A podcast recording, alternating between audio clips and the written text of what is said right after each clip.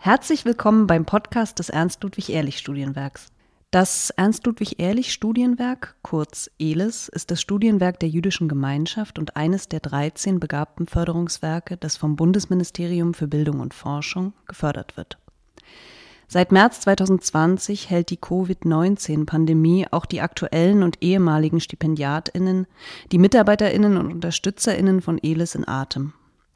Um in diesen bewegenden und beunruhigenden Wochen einen virtuellen Treffpunkt zu haben, laden wir mehrmals wöchentlich an den virtuellen Küchentisch von Elis ein.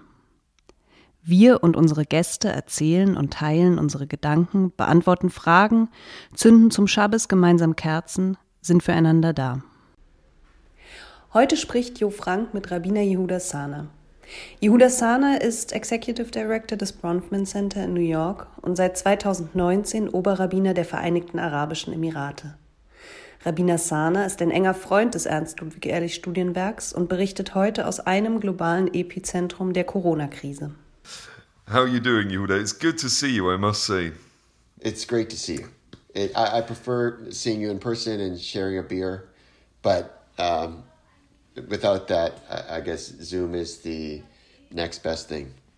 So we've been doing a whole lot of stuff trying to keep in touch with our scholarship holders, right? And so we have sort of Facebook formats that are working more or less well. And this podcast, strangely enough, has sort of picked up a lot of traction just us talking to different scholarship holders but also friends of the uh, friends of the foundation all over the world. And it seems that keeping some kind of communication alive is well, is at least doing something to keep people you know keep people um, from either going insane or um, also sort of not you know not getting into this whole isolation thing as on a different level than on a sort of a physical level right? So but I mean, how is just so that's just the background to this whole recording our conversation thing.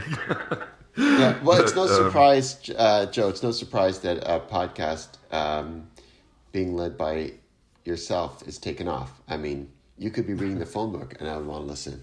I, I mean, you just have this great, great quality to your voice. That's very kind, and at the same time, not quite true when it comes to flattery. Um, so Yehuda, tell me how is how is I mean how is your life at the moment? Yeah, well, look, I'll tell you this. Um, New York is as of as of now um, a global epicenter of the pandemic, and um, things ha- have been changing uh, daily, and even several times per day. And uh, I think the the people's most immediate point of reference for this in New York City is 9/11. Those of us who were uh, kind of especially adult at uh, during that time, and in fact, I had um, when I was part of the when I was at Ground Zero during the rescue operation. I I, I myself was not a first responder, but uh, I was there in the capacity of uh, as a, a clergy um, they the city was giving out these uh, face masks to everybody because of the dust and the ash, and I held on as a memento to that uh, that mask, and actually that's the mask that I've been using when I go outside now, and which is so in a very uh, physical way, it kind of brings me right back to uh, nineteen years ago. Uh, and the difference is that there was a very clear uh, center. And here it's difficult to carve out what exactly are the front lines and what are not the front lines. You know, who are, just to borrow the wartime analogy, even though I have my issues with it, uh, who are the soldiers on the, you know, on the front lines uh, and, um, and, and, and where, where exactly are those lines? I mean, there's a sense that it's in the hospitals, right? Because it's, what we keep hearing about is the threat to the of the healthcare system being overwhelmed, and at the same time, it's every cash register at a grocery store, every pharmacist, um, every sanitation worker, every subway or bus uh, operator or bus driver. Uh, uh, uh, each of those are on the front lines in many ways.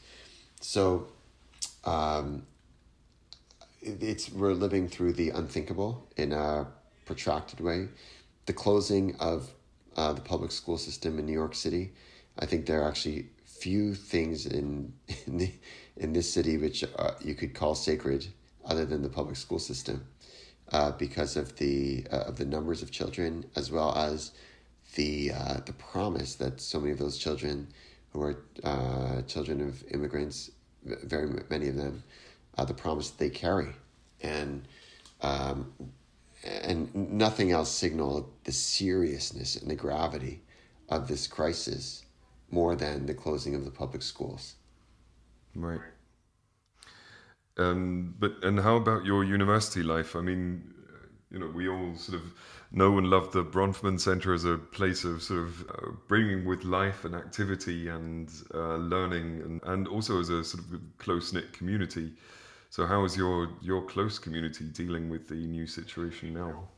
Um, the, we've tried to do a few things at the Bronfman Center. One is we've tried to take as much online as possible, while still um, promising to exact revenge from the coronavirus for taking away our in person community. Uh, what we've also tried to do is uh, is to use whatever resource we have to care for others. So we've created a, uh, an online form where people can sign up to either in person or uh, or virtually provide some kind of aid or relief. So everything from going grocery shopping for people uh, who are elderly or otherwise homebound or more immunocompromised uh, to just making calls to seniors who live in the neighborhood. Uh, that's also one of the tricky things is that um, is that it, um, uh, of the many fronts that exist in this battle, uh, one of them is the is there being a loneliness pandemic which accompanies uh, which accompanies the the, the physical uh, pandemic, and that's something that we're trying to help with. Um, it, it, my own my own personal experience during this time has been has been rather strange. I live, uh, as some of the ELES scholarship holders know, our family lives in one of the NYU residence halls, and um, about two weeks ago, the governor had signaled that um, that they may be asking universities to to essentially hand over their residence halls to serve either as a place for the National Guard to stay or uh, makeshift hospitals or or or, but basically to put them to use. Um, and and what's happened here is that uh, four out of the two dozen residence halls uh, have been designated as ones where uh, NYU personnel and students who have nowhere else to go can stay. So, mm-hmm. fortunately, our home is in a building which will remain uh, as is, but we are now welcoming in other families and students um, who, uh, for the most part, have nowhere else to go. Right. Um, and and we're trying to make the best of uh, we're trying to make the best of it. Hmm. it's uh, interesting what you said about the the the loneliness pandemic, right? So it's um, something that in our conversations with with a lot of the scholarship holders, but also just in reflecting on these on these times that there are so many things that sort of happening at the same time, right? So the the virus, of course, is um, continually spreading and um, and costing um, uh, lives and um, threatening threatening the setup of our societies in different different ways. But um, when you spoke of the loneliness pandemic, it also seems that this virus is is showing or is highlighting um, the sicknesses of the societies we live in that pre-existed this virus. Yeah, well, one of the things that's been very clearly accentuated, which actually I felt right away, was that, um, and maybe this is experienced less in in um, in Germany, but the difference between the way the rich and the poor um, are experiencing this is um, is dramatic. You know, people who have, let's say, multiple homes, you know, pied a terre in the New York City and a country home somewhere else. In a moment like this, will say, ah, you know, I prefer to just to spend this time out of the city, wait till it passes.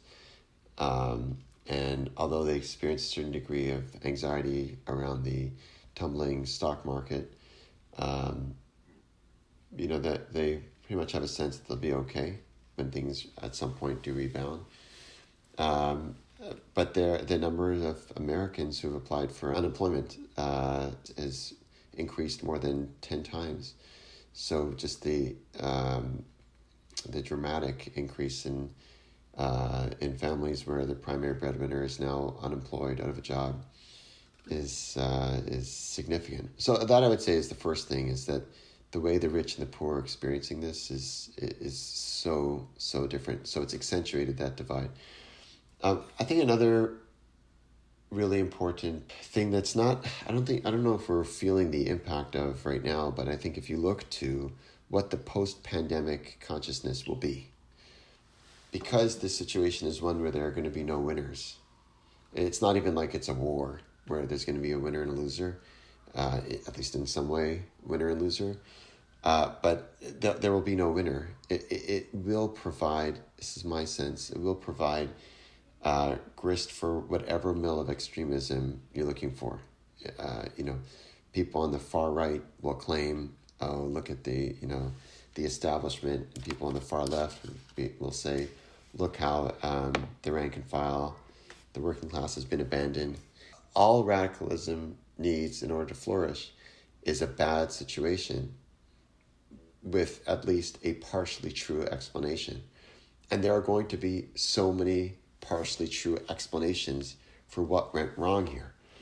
Um, so that that in a way is is uh, is um, I see as like the big toss up here. Will a pandemic that does not distinguish between Germans or Americans, Jews, Gentiles, uh, people of any race, religion, um, where the only distinction really that the virus seems to make is between older and younger, as in a, in a general way, um, which is uh, uh, human. Everybody ages. Um, so, will that the presence of that pandemic draw people closer together? Understand that these kind of things can only be fought with a as as members of a global community, or will it have the opposite effect, which is to drive people further and further? Uh, how many people will believe the myth, the untrue myth, that um, if only borders were to uh, be built higher and higher, and, um, and and countries be you know completely isolated, um, only that will bring people within those borders a sense of safety. Uh, and that's, you know, that, that's one of the things that I, I, I worry about. And I, I worry about people thinking about very much, as they should, people think about almost obsessively the public policies which need to bring about an economic recovery. But what about those public policies which need to bring about a social recovery? How are we buffering ourselves not just against uh, bankruptcies, but also buffering ourselves against uh, moral bankruptcies, societal bankruptcies. What happens when uh, when there's an erosion of trust, not just in public institutions, which we know is already rampant, but also an erosion of trust in public spaces, where people might begin to feel like the only place they can be is a place that is cordoned off, gated, um, where they uh, will allow in only the the people who are like them. I have to say, uh, many people have noticed that the governor of the state of New York, Andrew Cuomo, has been just a, a phenomenal leader in this time. It's almost like he was a wartime governor waiting for a war.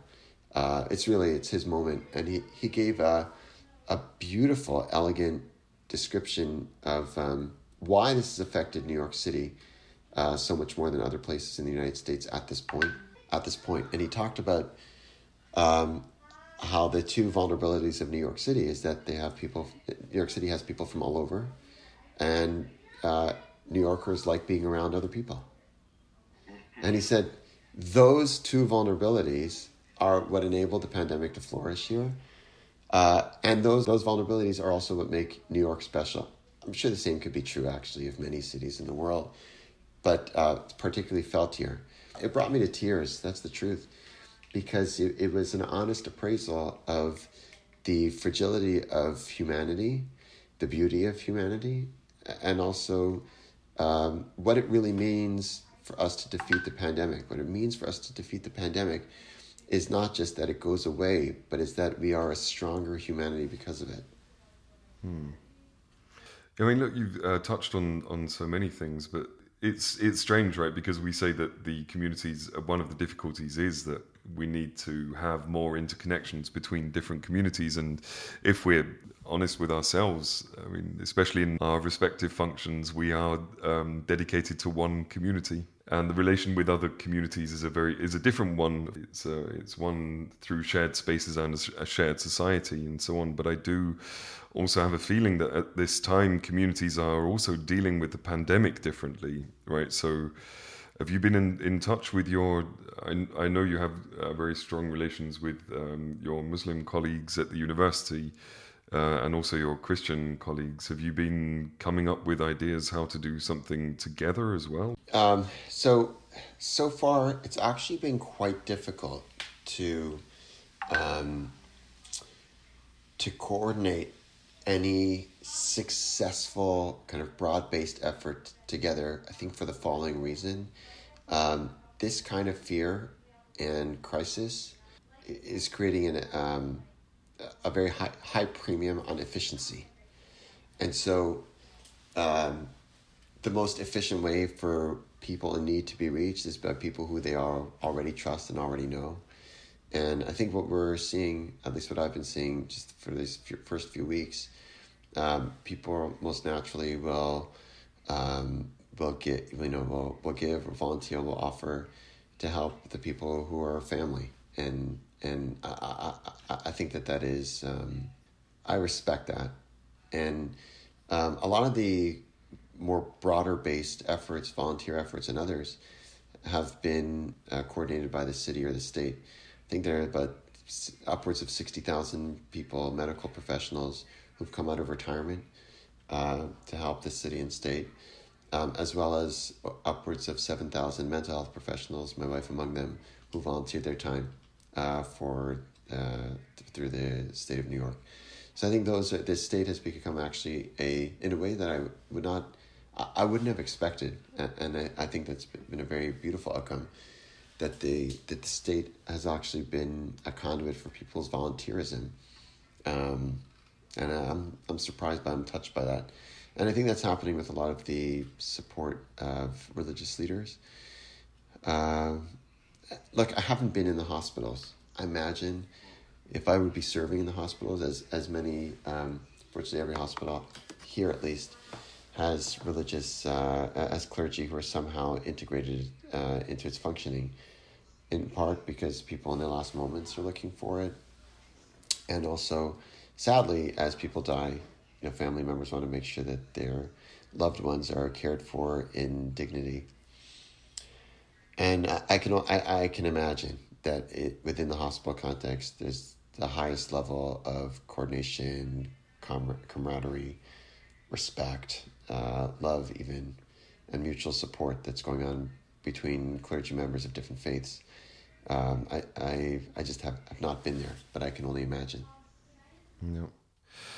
I know that, of course, you um, you're also connected with um, uh, numerous different countries for, for work reasons, but also, of course, family reasons. Is there anything that you would say that in conversations with with your uh, many friends all around the world, is there anything that um, you take away from the the more the global reaction to this pandemic? Sure. I mean, I, I I'm regularly checking both kind of mainstream and alternative media in the United States, as well as Israeli media and media in the United Arab Emirates, uh, where, I, am kind of pitching in uh, as a rabbi from a distance and sometimes in person.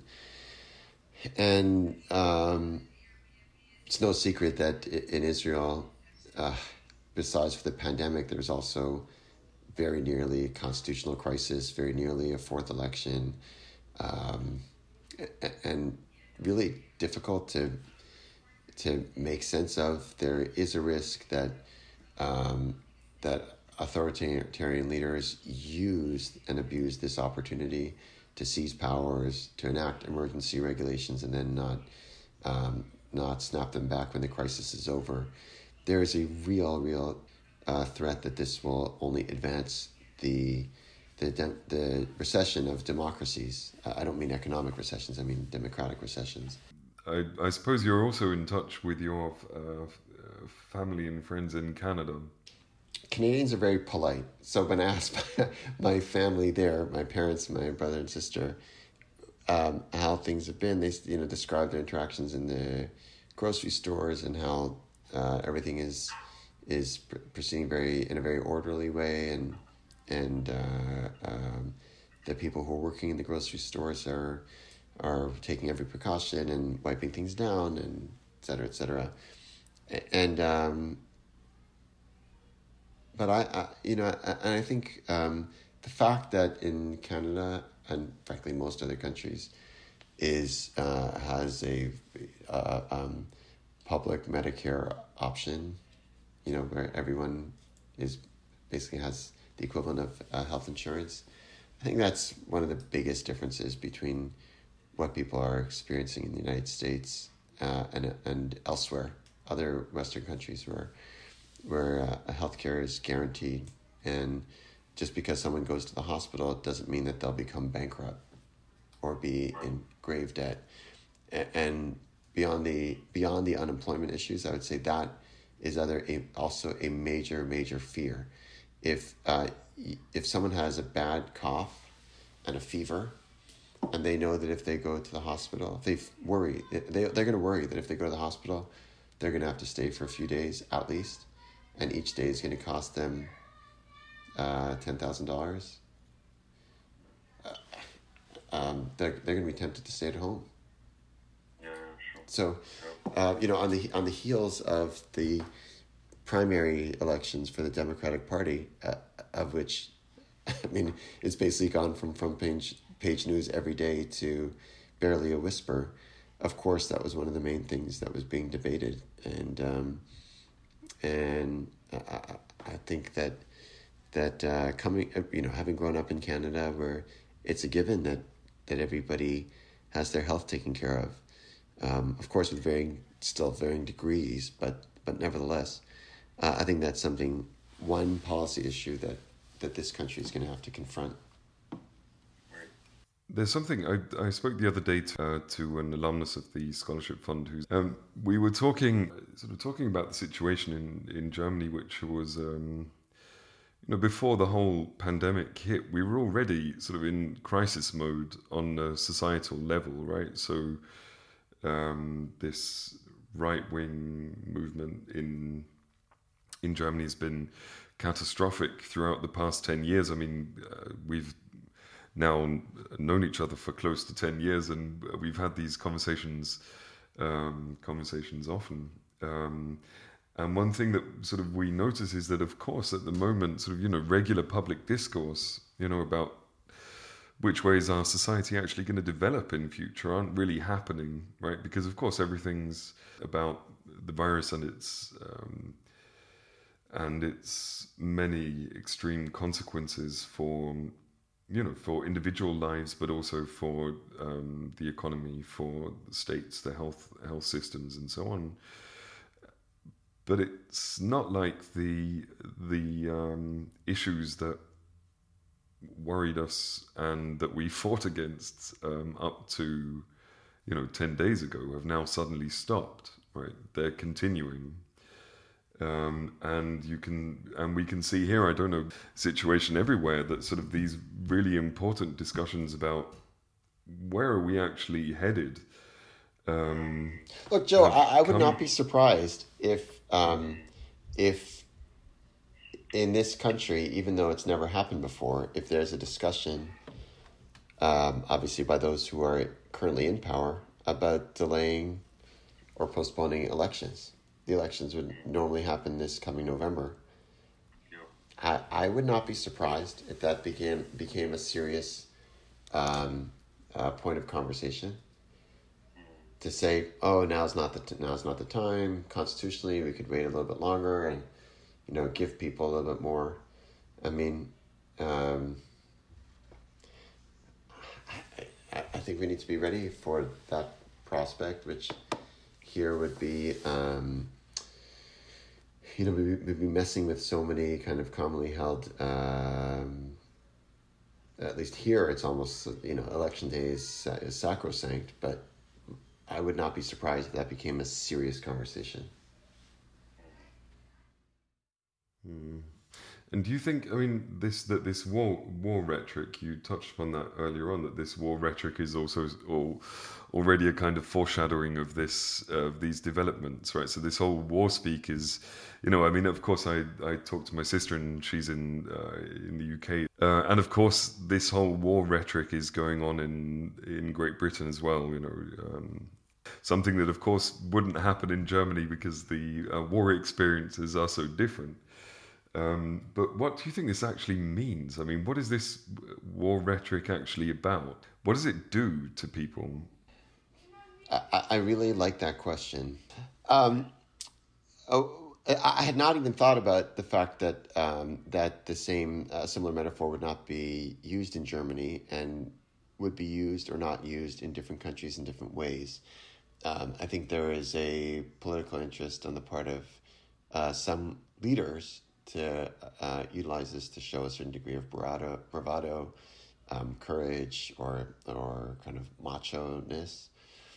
Um, I think to the public, it's signaled. It was actually helpful here to signal the seriousness of what is happening, and um, you know, seeing headlines uh, uh, like I saw one yesterday that said uh, America versus pandemic or uh, America versus uh, coronavirus, something like that, which basically signaled that um, trying to make the case that there is an invisible enemy which has to be treated with the same degree of seriousness as if there was a um, a, a, visible enemy front and center running uh, throughout the streets of the city of New York. Uh, so I think it's been valuable uh, in as much as it's, it's, the, especially for people who are in their um, you know the older generations here uh, who remember uh, war times when the, the United States is a homeland itself was attacked as part of uh, wartime. It's the closest frame of reference, and I think I think it was actually a, a um, helpful public health signal that this is serious. So I think it cuts it cuts both ways. I think that the the other vector that I'm seeing is has to do with people's trust in science or their distrust in science and how you literally have people who in one one day will speak in terms which are which are which totally dismiss the voice of experts. And then literally the next day when three people in their family or in their congregation or whatever contract a virus all of a sudden have completely changed their tune. I, I know i might simply be speaking in cliches but uh, for me when you as I'm kind of gaining, trying to find my footing in this crisis, I think trust is it, trust is my hope after this. You know that that um, people begin to trust the institutions and people and sources which are actually fact based, which are well intentioned, which are interested in interested in power share, not power grab, um, which reinforce stories and values of common humanity. And that trust over the past, I don't know, few decades, decade, has really been eroded. And, um, you know, I, I hope that becomes restored. Um, so uh, from last Wednesday until uh, Sunday, we had um, uh, we had the uh, the we were supposed to be in Luxembourg with uh, dialogue perspectives, and so we then um, you know had this this whole seminar in different sort of online formats and um, with people from all around Europe, very different backgrounds. Um, different academic pursuits and so on uh, together and and basically just trying to trying to work for like four or five days together um, spend time together and talk together and then um, and I have to say I was I was um, extremely surprised and also uh, and also quite uh, touched to see how um, how successful it was, right? And that they had formed relationships over time that now show their real worth, you know, when it's in the time of, of crisis like this. And it was an experience that also, um, I don't know, gives me a little more hope or beginning to rethink some of our educational uh, work in um, building. Um, relationships that actually are, you know, what we always aim for, um, actually are able to provide um, completely new dimensions to the lives of individuals, but also to the lives of communities. And I, I must say, this whole experience also made me hopeful in it for the times to come. Sure. I mean, um, I think this is testing the strength of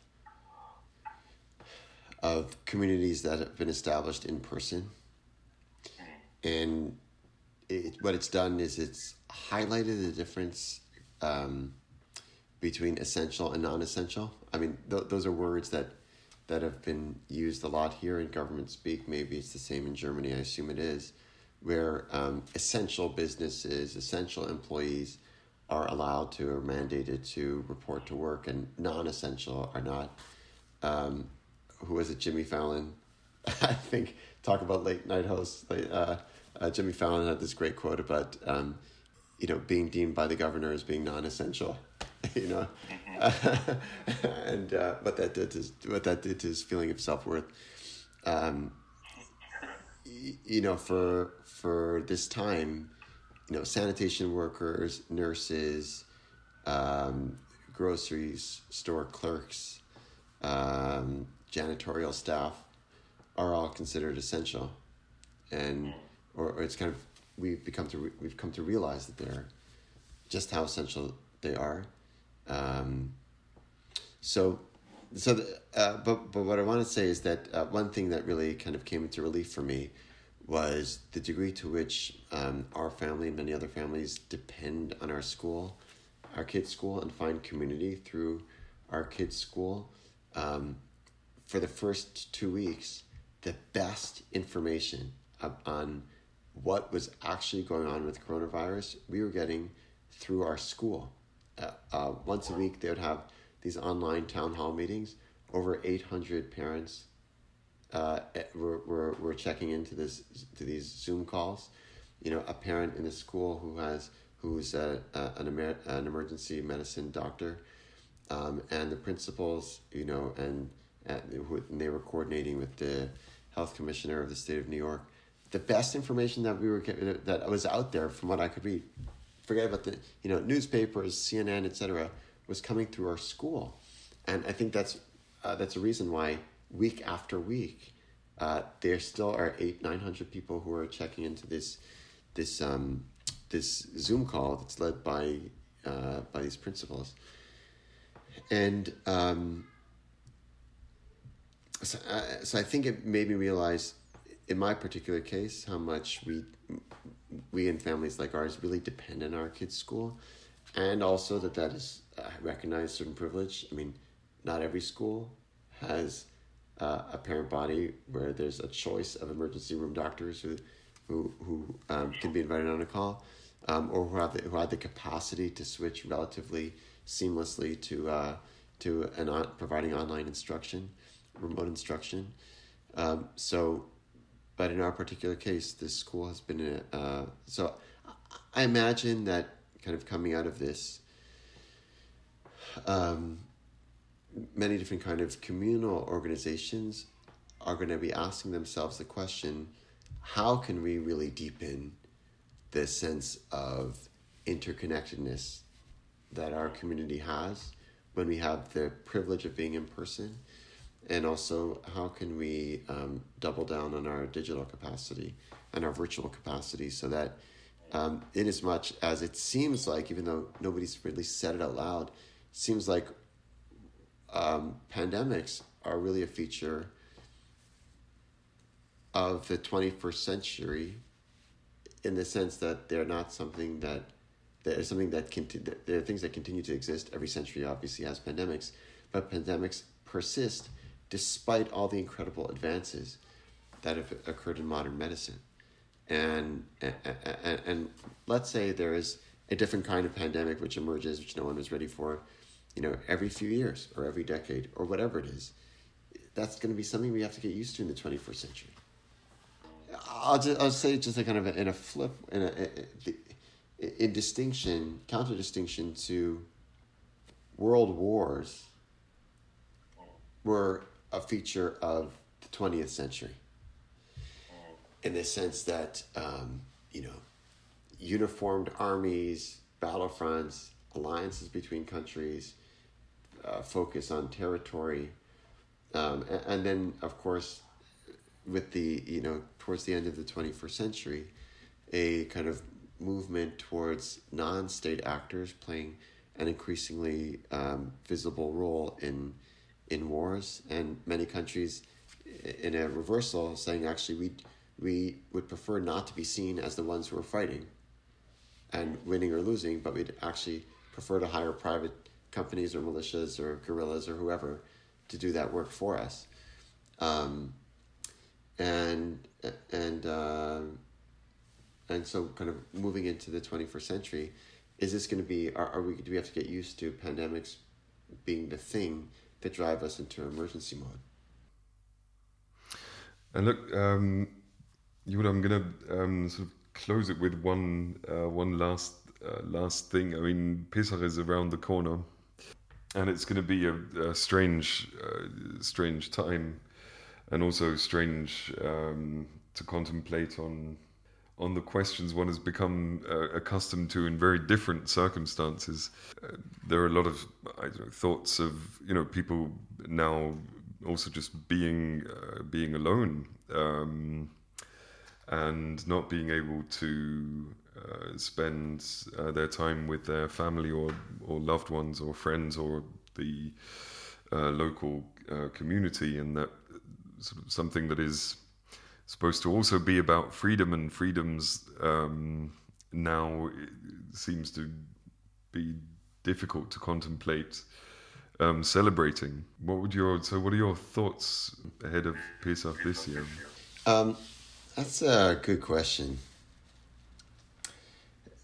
You know, the Talmud actually anticipated what it would be like for someone to do a seder on their own. Um, when it says uh, that the preferred questioners are, are questioner is children, and then if not a children, a student, if not a student, a colleague, uh, if not a colleague, a servant, um, and even if one is on their own, they're nevertheless required to ask themselves the, the questions.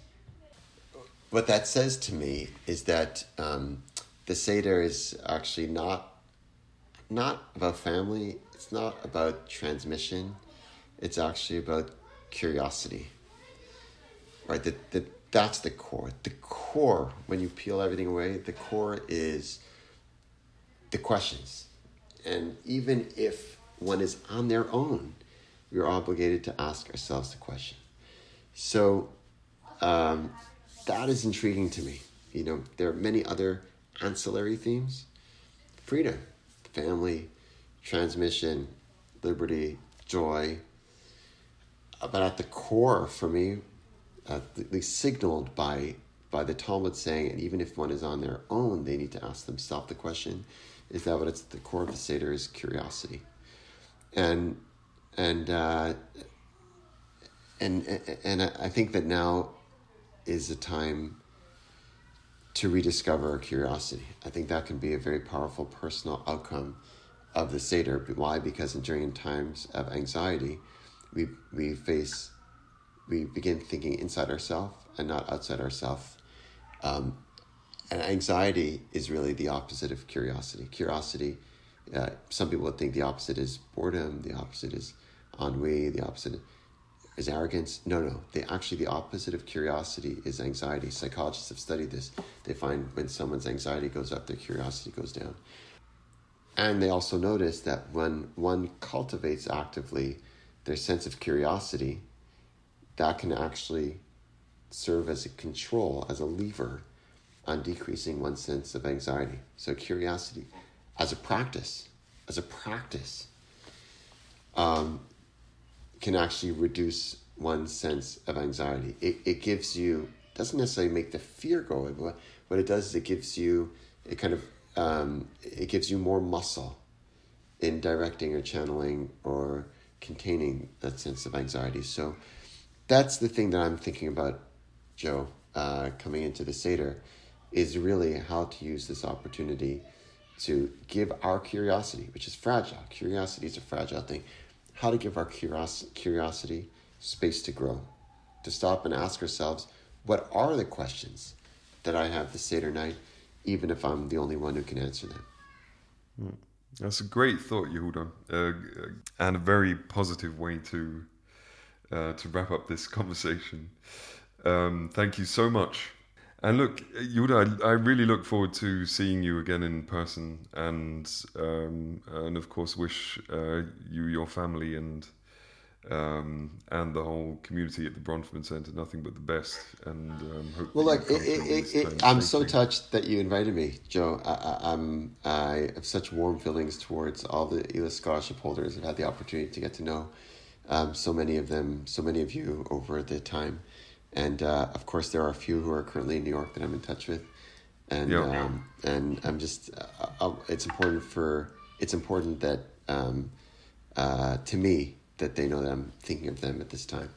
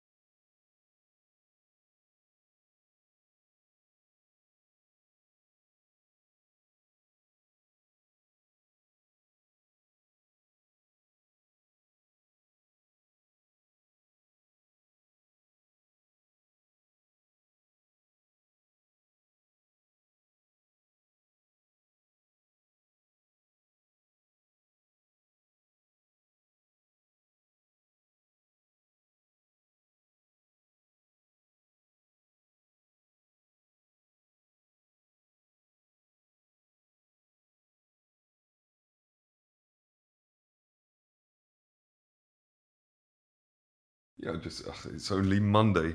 Goodness, I, I'm you know I'm switching. Uh, well, I'm not switching. The children are uh, changing places every week, right? So they come to me for a week and then uh, to uh, their mother for a week. and it already feels like Thursday, right? And it's only Monday evening. so, yeah, for me, it already feels like 2022. so,